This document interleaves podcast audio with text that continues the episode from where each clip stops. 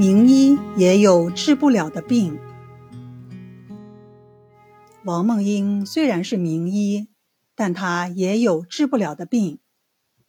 比如有个书商患了外感温病，几天以后开始说胡话，不睡觉。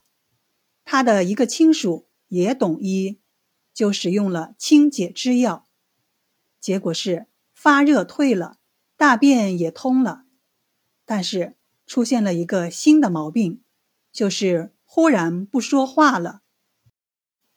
家人把王梦英请来后，王梦英见这个患者在床上正襟危坐，脸上看不出一点儿有病的样子，两个眼睛也开合自如，只是你跟他说话，他像是没有听到一样，毫无动静。王梦英很是纳闷，就诊了脉。脉象是左寸细硕无伦，齿中微细如丝。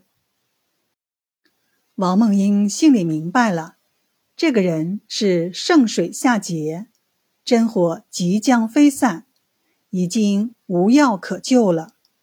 于是他摇摇头，表示自己无能为力。后来，这个患者就去世了。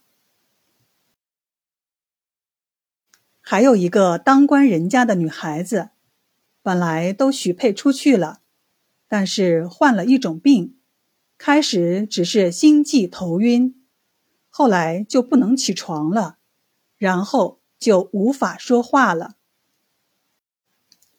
找了很多医生治疗，都说是虚，就服用了很多补药，结果饭量也少了，痰涎也多了。怕风，小便少，大便秘结，月经推迟，白带多，乳头开裂。王梦英来诊病的时候也吃了一惊。只见患者说一个字都异常困难，但是用笔写字却没有问题，神志正常。这把王梦英也搞晕了，琢磨了半天。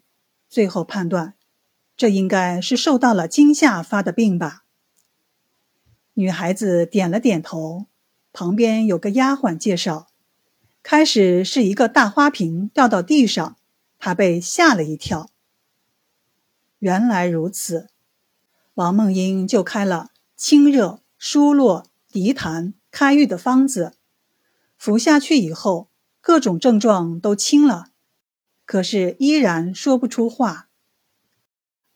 王梦英也没有办法，在记录这则医案的时候说，自己很是惭愧，无法让他说话。若干年以后，这本书再次出版的时候，王梦英已经又为这个女孩子治疗过一次，服用药物以后。他遍身发了疹子，而且还吐出了些痰。王梦英说：“这是毒邪外解了。”再后来，渐渐的能够说些话了，但是仍然没有记载他就此痊愈。